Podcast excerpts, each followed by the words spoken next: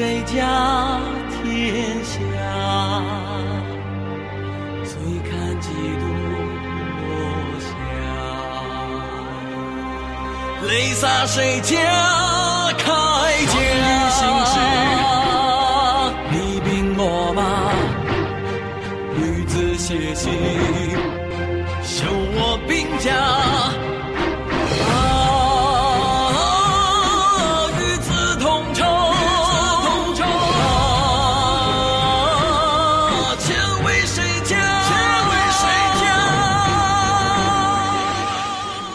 东周列国志》第十一回：宋庄公贪禄购兵，郑季卒杀婿逐主。第二节：郑宋皆怨动刀兵。血染万里黄沙。今朝谁家天下？醉看几度落霞。泪洒谁家铠甲？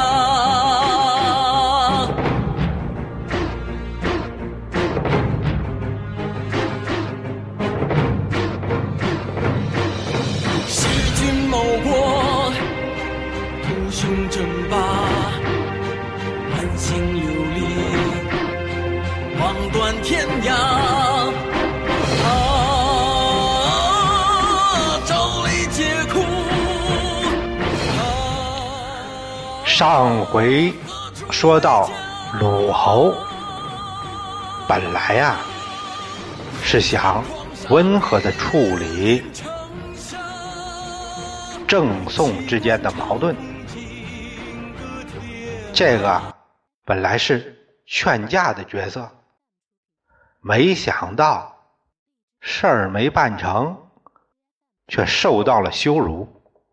鲁侯大怒，转身到了郑国，和郑伯在吴府相会，并且约定联军伐宋。这本来是劝架的，现在直接帮一方打架了。宋庄公一听，鲁侯生气了，真生气了，也感觉自己这弓拉的太满了，给拉断了。现在说别的都晚了，也没脸再找人家说好了。他听说齐侯不愿出兵帮助郑，赶紧让公子游。前去接好，并说了郑一大堆坏话，有的也说，没有的也说。这个没有的可以有，也说。最后表态，我们现在感到扶持这个公子突错了，很后悔。我愿和您一道一起发兵，把公子突赶下台。让原来的呼复位，呃，还有一事儿，使者也帮着给办了，就是燕国你们的那个邻居，他愿意和上国结好，请上国也和他们友好往来。宋庄公这边还没等着公子游回来呢，这边就传来了边疆告急的文书。说郑鲁两国已经打过来了，先头部队已经接近睢阳，势不可挡。宋公大惊，赶紧召集军事会议，看如何应敌。公子玉他是庄公的次子，第二个儿子。他说：“军队能不能战？”要看师出是不是有正当性，我们贪人家挣的贿赂，又得罪了本来是劝和的鲁国，这让人家抓住画柄了，有话说了。这种情况下，我看不如请和，息兵霸战，是为上策。南宫长万是主战派，他军人呢？哎，他说：“这人家打我们来了，我们不发一枪就投降了，这算什么国呀？这是。”南宫长万的话听着像是有理，但战争的前提是一定要为政治服务，打到最后还是要来到这个谈判桌上来。现在既然可以有谈的可能，何必非要用这个极端手段呢？战争啊是要死人的。太宰华都也说：“就是嘛，这得打。”这宋庄公一看这两位重臣都说用武力解决，那就打吧。于是命南宫长万为将。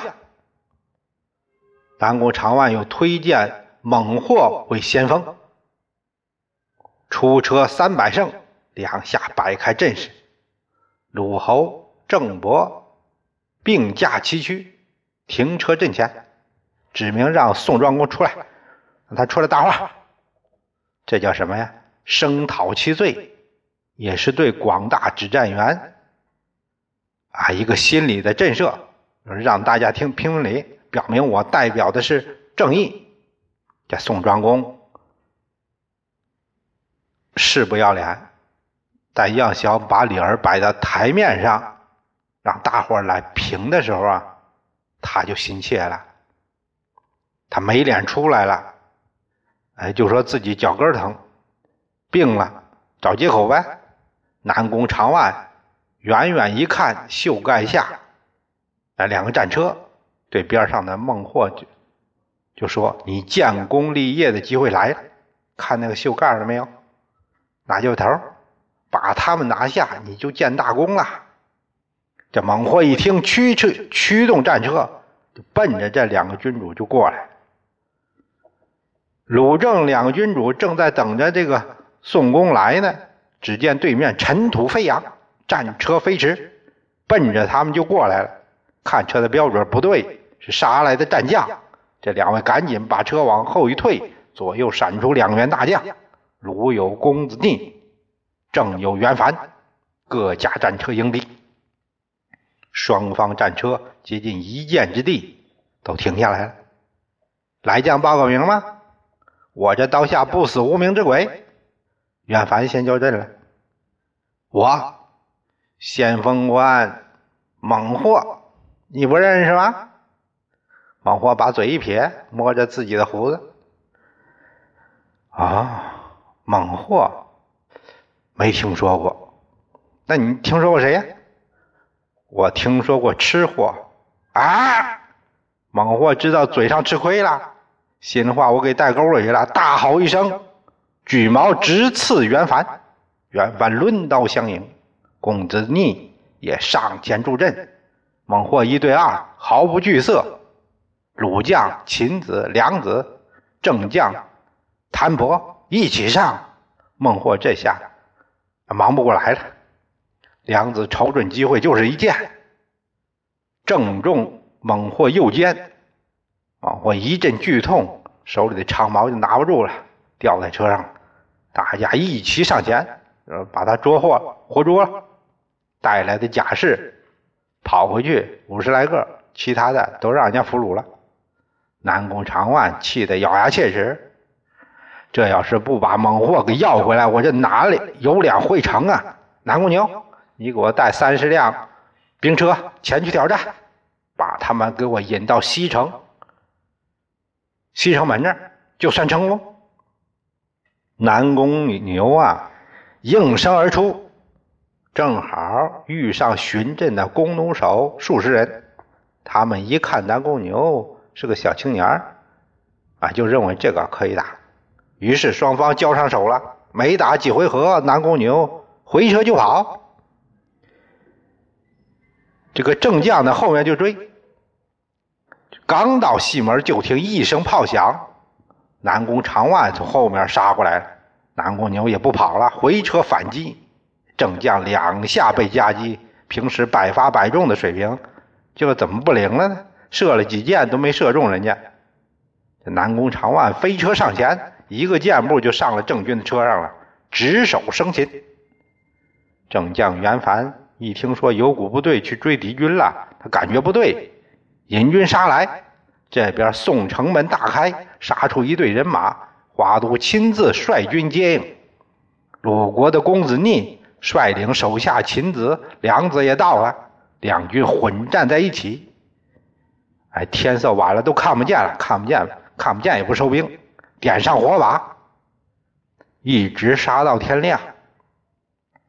这一仗下来，宋军损失惨重，南宫长万把郑将献上，请宋公派使者到郑营交换俘虏。郑军同意交换，约定好时辰，各自把那个监车推出来互换，然后撤回本部。啊，这一夜打下来，大家都累了。都再也没有挑战，各自休兵。我们再说那个公子游，不是去齐国请兵了吗？怎么样了？齐僖公听了来使的这个呃意思，他说：“我是对郑突逐凶而立的事儿不满，可是现在呢，我正和晋国打仗呢，腾不出来手。”要是你们能帮我把晋国给灭了，那我怎么能不帮你们伐郑呢？本来呀，人家是来求你帮忙的，现在却成了啥？要人家帮他忙啊！你让我帮忙，你你得先帮我的忙。公子游带着齐僖公的话就回来了。郑鲁这边在营中正商议攻宋的事儿，忽然有人来报说晋国派使者来了，来见鲁侯，并奉上国书。国书上写着：“骑兵功绩至极，王在旦夕，祈念婚姻示好，以一缕波之水火。”那就是说，现在我晋国快要让人家给灭了。看在我们世代友好、姻婚的姻缘的这个面子上，快发兵来救救我们吧！鲁侯一看，哎呀，不行啊！这晋国告急，我不能不救啊！你们这边事儿呢，宋城一时也拿不下来，不如撤兵吧。打他这一仗，估计也不敢跟你要钱了。郑军说：“那您去援军晋国，我也愿。”帮您，咱们我也去。鲁侯当然高兴了。这郑也是为了以后倚重鲁国做好铺垫，相互帮忙嘛。鲁国军队先行三十里，郑军断后。宋庄公这边，公子游也回来了，他把齐僖公的意思做了转达。这是听说敌营军队有后撤迹象，他没敢追，怕中计。就派探子远远的观察情况，最后确定敌军都撤出国境线了，开往晋国方向。宋国马上派兵两百乘，还让猛获为先锋，星夜前来助齐。这个宋国啊，也也没没什么人。那猛获不是受伤了吗？这才几天呢？齐僖公这边。约会魏侯，征调燕兵。魏这边，宣公刚病逝，世子硕继位，这就是魏惠公。惠公虽然在丧，也不敢推辞，派了兵车两百乘相助。燕伯因为怕齐，也想趁这机会讨好一下齐国，于是就亲自引兵来了。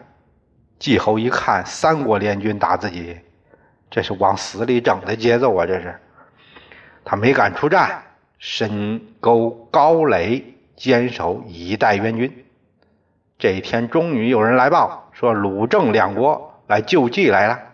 季侯这个高兴，登城拿望远镜一看，有望远镜吗？手搭凉棚就算是了。他一看，真来了，赶紧安排接应。鲁侯和齐侯在军前相见，这两个人可是翁婿啊。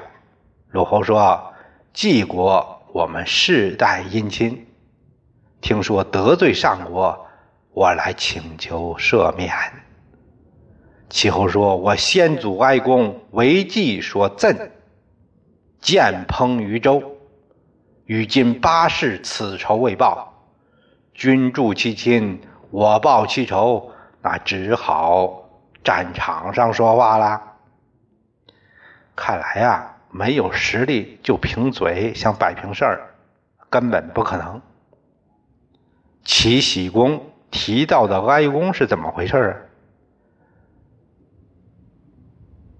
那个啊，是在周夷王时期，季侯这个季国的国君。季侯在周王面前没少说齐哀公的坏话，具体怎么说的不清楚，反正是周懿王听了这些谗言之后很生气，后果很严重。齐哀公十二年，公元前的八六八年，在位十二年的齐哀公被周懿王烹杀。怎么给煮了？你说人家后世子孙能不恨这个季侯吗？就这样结下了世仇，这就是祖上没积德，贻害子孙，让子孙来还账。这仇人相见，分外眼红啊！齐僖公怎么会因为鲁侯几句话就和解呢？不可能的事儿。鲁侯也很生气。那只有打了，于是让公子逆出战。齐国这边，公子彭生迎敌。彭生有万夫不挡之勇啊，公子逆根本不是对手。秦子、梁子一块上打群架，就这也不是个儿，没办法，只好用障碍物来拒敌。这边魏延一看齐鲁打起来了，也过来助战，合攻鲁国。鲁侯这边危机了。就在这时候，郑军到了，从后面直奔齐军大营。季侯一看，也派他的弟弟嬴稷出城来相助。这一团拼杀，喊杀震天。公子彭生不敢恋战，赶紧回援。这六国兵车就交织在一起。一场混战，只打得昏天地暗，鬼哭狼嚎。鲁侯在交战中正好遇上燕伯，他就说：“古丘之盟，宋鲁燕同事，口血未干，宋人被盟，我来伐宋。你也学宋公？你现在讨好齐国，就不为国家长远考虑吗？”这燕伯啊，本来出兵就是不得已。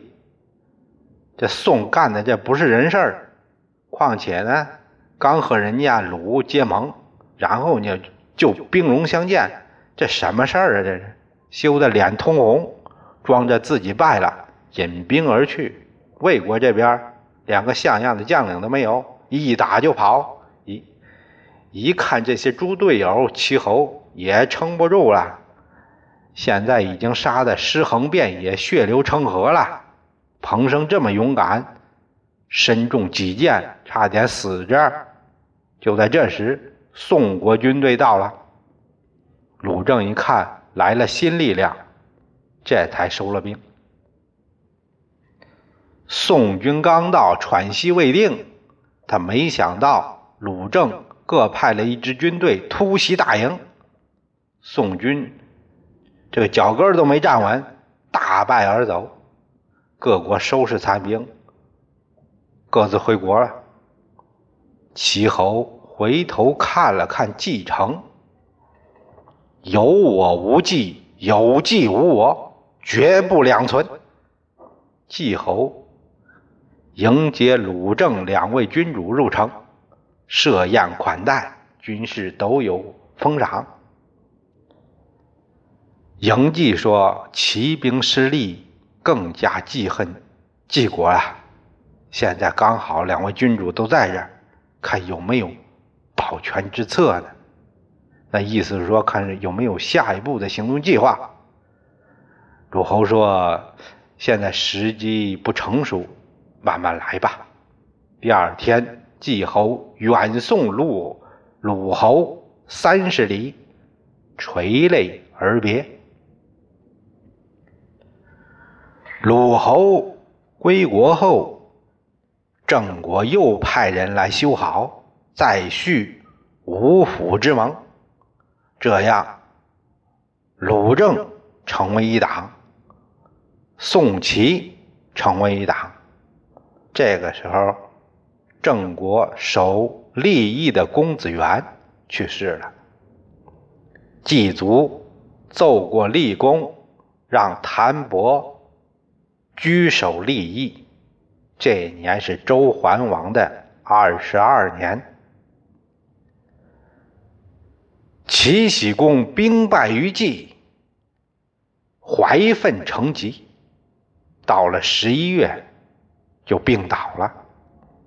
他把世子朱儿叫到床前：“冀无世仇也，能灭冀者。”方为孝子，如今此位，当为此第一件事。不能报此仇者，误入祖庙。诸儿顿首受教。啊，晋国是我们世代仇人，要是不能把晋灭了，就是不孝。你现在接班啊，首要任务就是灭晋。晋要不灭，不能报这个仇，你就别入祖。祖祠了，就别入祠堂了。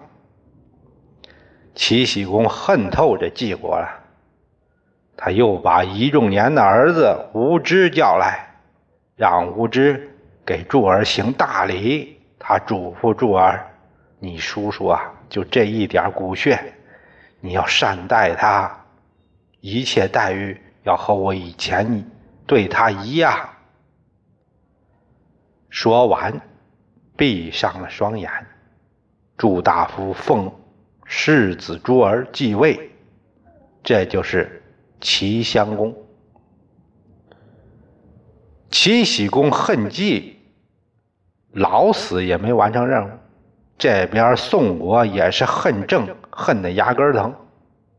宋庄公回到国内，又分别派使节去各国求兵。伐郑。